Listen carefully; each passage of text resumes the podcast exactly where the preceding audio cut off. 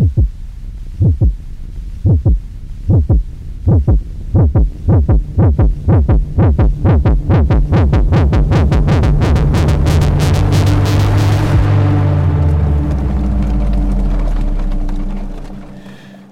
und herzlich willkommen zur zweiten Folge von Unter der Uniform der Podcast. Ähm, ich freue mich natürlich, oder wir freuen uns natürlich, dass wieder Leute zuhören.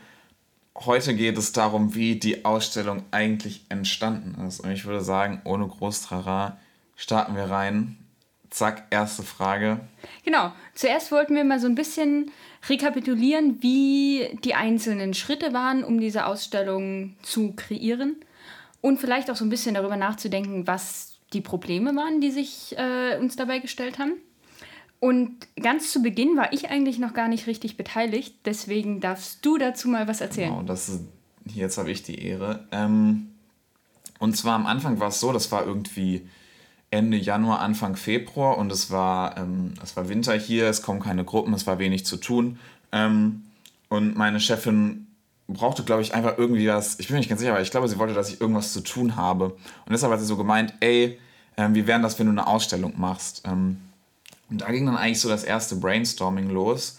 Ähm, der Plan war eigentlich halt eben irgendwie was mit Musik zu machen, aber halt ähm, auf dem Friedhof im Kryptakeller. Das heißt, Friedhof ist eine Krypta, hat einen Keller.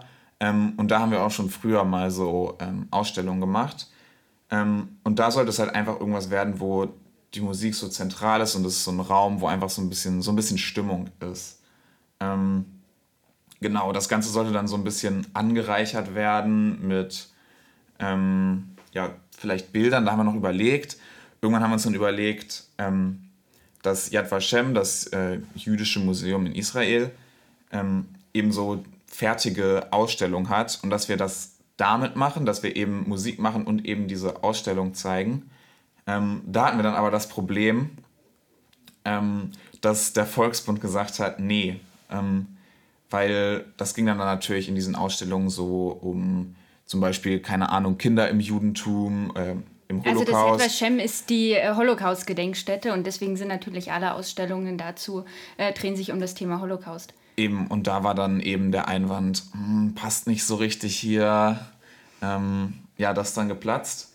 Ähm, dann kam auch noch was anderes ziemlich Blödes hinzu. Zur ungefähr selben Zeit. Wir nennen es Corona. Es war also dann zu der Zeit so, dass wir nach Hause gehen mussten, weil die Jugendbegegnungsstätte erstmal für eine gewisse Zeit geschlossen, relativ geschlossen wurde. Es kamen sowieso keine Gruppen in der Zeit. Ähm, das heißt, wir mussten also im Homeoffice weiterarbeiten. Und dann war die Überlegung, dass wir dann beide an dieser Ausstellung arbeiten können ähm, und die Texte von zu Hause aus schreiben, die Materialien sichten und so weiter. Aber natürlich war auch ähm, die Frage, was machen wir in dieser Ausstellung überhaupt? Wie gesagt, die Idee mit Yad Vashem war jetzt geplatzt. Wir hatten trotzdem, wollten trotzdem noch diese Musik mit reinbringen. Ähm, und dann haben wir eben, wir haben wieder, wieder angefangen zu brainstormen und ich glaube, dann hattest du die Idee, ähm, dass wir irgendwie was machen wollen, wo man die ähm, ja, die Leute hier vom, vom Friedhof, die äh, Opfer, ähm, halt eben privat zeigt. Genau, es geht im Grunde, wie wir auch schon in der ersten Folge gesagt haben, darum, die Geschichten möglichst persönlich und möglichst emotional zu zeigen. Ähm, und dann hatten wir, nachdem wir diese Grundidee hatten, haben wir uns verschiedene Geschichten angeschaut äh, von Leuten, die hier auf dem Friedhof begraben sind, wo wir aber auch viel Material von denen hatten und ähm, auch Kontakt zu Angehörigen, weil uns von Anfang an klar war, wir wollen ähm, auf jeden Fall mit Angehörigen über diese Personen sprechen oder zumindest schreiben, soweit es möglich ist, ähm, um nochmal einen ganz anderen Blickwinkel von, auf diese Leute zu erhalten. Und im Grunde ging es dann damit weiter, dass wir das Material gesammelt haben, ähm, verschiedene Fotos, Dokumente, darauf kommen wir gleich nochmal zurück. Ähm, und dann war, das war zumindest für mich so der, der schwierigste Moment, wir mussten diesen riesigen Haufen von Materialien, die wir hatten, runterbrechen auf diese, letztendlich diese drei Dreiecke, die wir als Ausstellung dort stehen haben.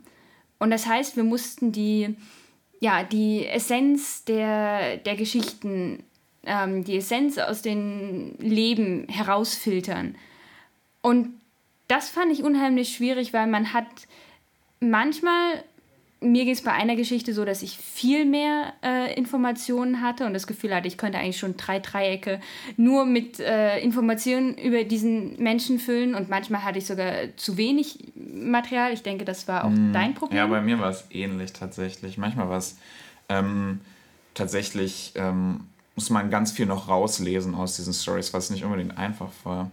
War das eigentlich einfach für dich irgendwie mit Corona und dann tatsächlich das Homeoffice? Weil das ja, das ist ja auch ein eine dicke Sache. So. Ja, naja, es ist natürlich immer kompliziert, sich dann zu motivieren und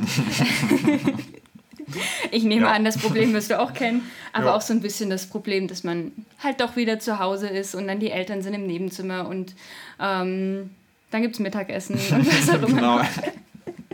aber äh, für mich war tatsächlich auch irgendwie kompliziert, dieses Gefühl. Ich arbeite für einen Friedhof, der ist aber 500 Kilometer von mm. mir entfernt und damit ist er entfernt von meiner, meiner Lebenswirklichkeit in dem Moment. Und in dem Moment wussten wir auch nicht, kommen genau. wir überhaupt zurück.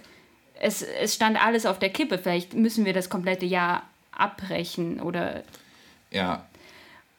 Mm. Auf der anderen Seite fand ich es aber auch gar nicht so schlimm, weil ähm, man hatte halt echt viel Zeit so. Äh, und man konnte sich echt fast nur darauf äh, konzentrieren, weil normalerweise im Haus kommen halt noch ganz viele andere Sachen dazu. Irgendwie, ja, kommt vielleicht ein Gast an oder so. Ähm, trotzdem war es halt eben auch schwierig dann zu kommunizieren. Ja. Weil alles mit dem, mit dem Telefon irgendwie ein Telefonat machen ist halt doch irgendwie was anderes, als wenn man neben jemandem im Büro sitzt. Und dann so. mussten einerseits wir beide kommunizieren, aber dann noch mit Kollegen dazu, die immer noch gerne auch wissen wollten, was gerade so vor sich geht. Das ist wow. natürlich dann immer noch ein bisschen komplizierter mit so einem großen Team. Ja. Ähm, was war dann der nächste Schritt? Wo waren wir gerade? Wir haben die Stories fertig geschrieben. Nachdem, nachdem die Stories fertig waren, hatten wir gar nicht mehr so richtig viel zu tun. Es ging dann eigentlich nur noch darum, dass das ähm, zu einem Design gemacht wird. Mm, genau. Und da hieß es eigentlich immer nur, wir, wir schicken die Designs hin und her und ja, geben unsere, unsere Senf dazu. Ähm, ich musste die Musik noch machen. Ja, genau, die Musik mhm. ist auf jeden Fall noch ein großer Teil gewesen. Ähm, und dann sind wir tatsächlich schon langsam wieder zurückgekommen und dann ging es ja. vor allen Dingen darum, dass wir eben so ein bisschen Werbung dafür machen. Ich habe so einen Film gemacht. Ähm, Plakate mussten aufgehangen werden. Genau, und das war dann alles schon wieder hier. Und dann natürlich die Ausstellung und aufbauen. Dann die Ausstellung und damit, damit sind wir am Punkt jetzt. Ähm, welche Materialien wurden denn so benutzt eigentlich? Welche Materialien haben wir benutzt? Also wir hatten das ja gerade schon mal gesagt, es waren vor allen Dingen viele Originalfotografien, die wir von den Angehörigen noch hatten. Das ist halt auch äh, viel, was wir im Archiv bei uns rumliegen haben oder sortiert haben. Ähm, Lass das Carsten nicht hören. Hallo Carsten. Äh, dann gibt es natürlich auch viele Dokumente. Ähm,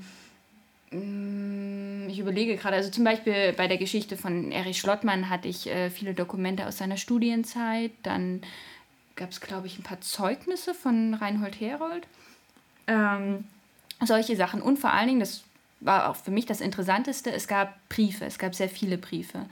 Ähm, zum Beispiel der, der Sohn von Erich Schlottmann, Heinrich Schlottmann, der hat ein ganzes Buch über seinen Vater geschrieben, den er selber nie kennengelernt hat aber er hat darin alle Dokumente, die er von seiner Mutter, also der Frau von Erich Schlottmann hatte, ähm, alle Dokumente über das Studium, alle Briefe, die er hatte, sowohl vor dem Krieg als auch während des Kriegs, alle Fotos, Postkarten, was auch immer.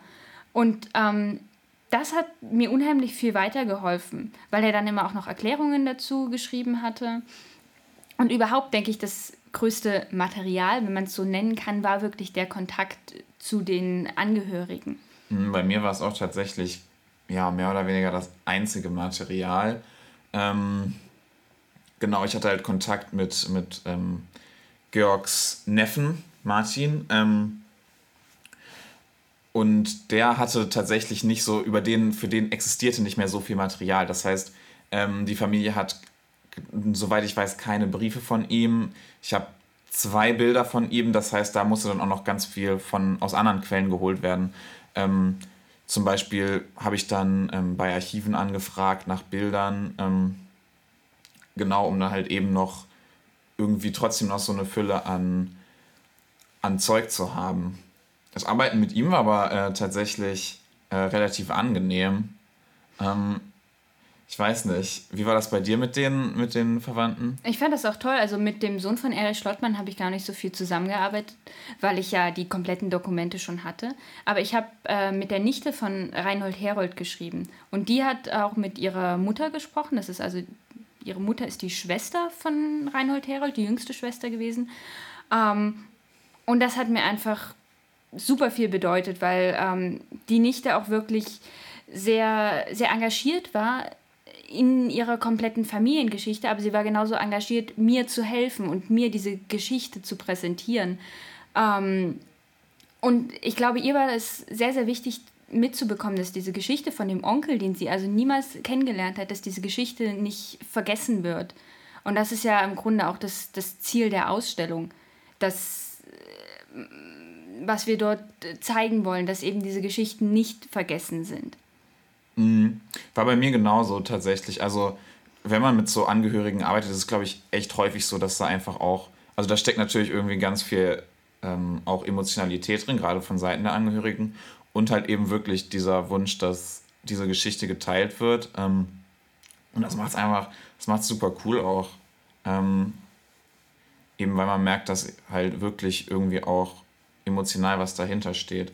Dazu war auch noch, äh, Martin, er konnte gar nicht so schlecht schreiben. Ich habe einen, kleinen, hab einen kleinen Auszug aus einer E-Mail.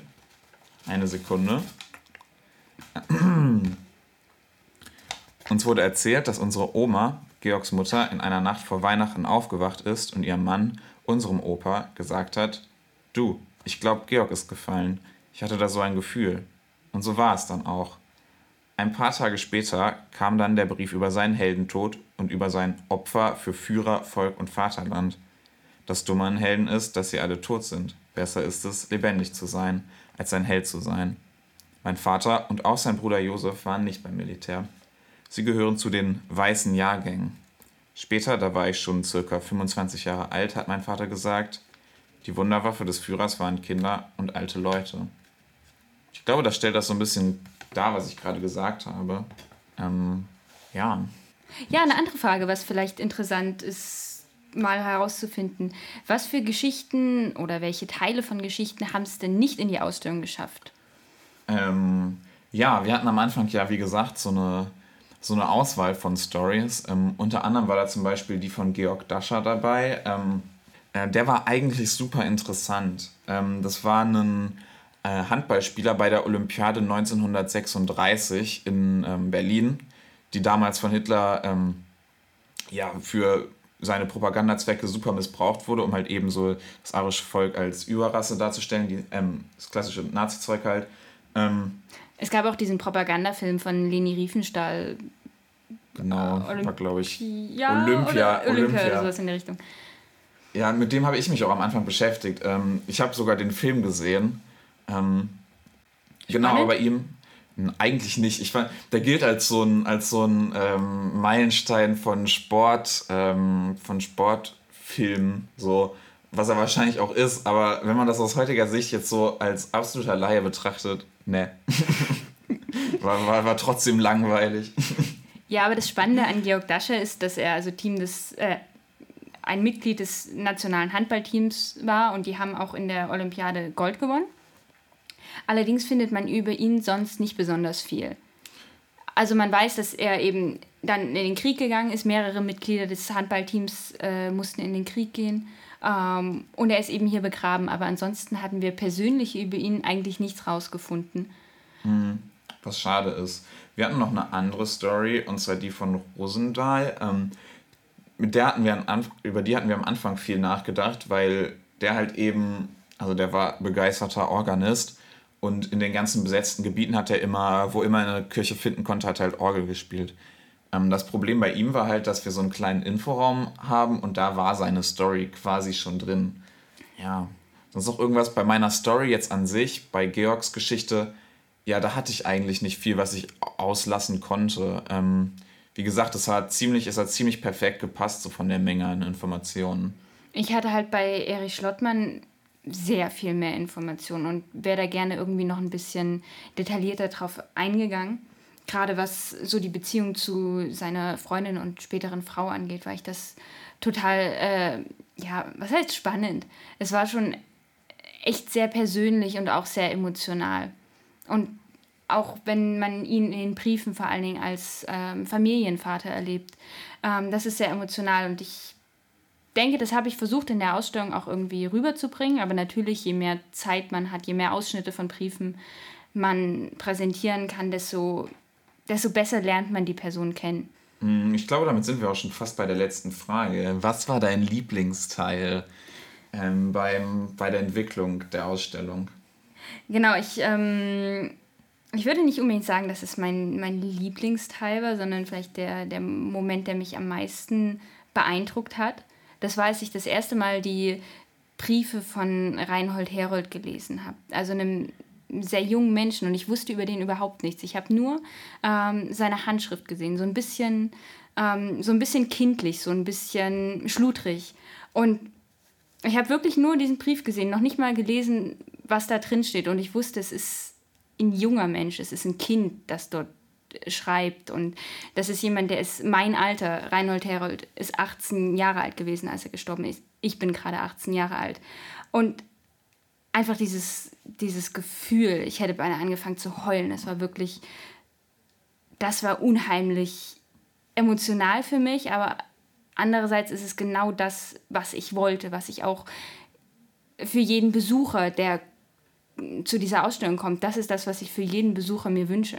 Mm, das war es eigentlich auch für mich. Also, dass man beim, beim Schreiben der Story wirklich so einen wahnsinnig persönlichen Einblick auch bekommt in, in das Leben von einem Menschen, der schon ja so lange tot ist, der aber auf so viele unterschiedliche Arten und Weisen auch ähnlich zu einem ist. Ich hatte zum Beispiel auch so einen, so einen ähm, emotionalen Moment, das ist auch in, ähm, in der Ausstellung drin. Und zwar ist es so, die Familie, ähm, Georg und seine Familie waren lange getrennt. Und ähm, das ist das, was auch gerade im Brief war, mit diesem, du, ich glaube, Georg ist gefallen. Dass man eben wirklich spürt, auch ähm, wie diese Familie irgendwie zusammengehalten ist. Und solche emotionalen Stories machen halt für mich auch diese Ausstellung aus, was sie irgendwie besonders macht.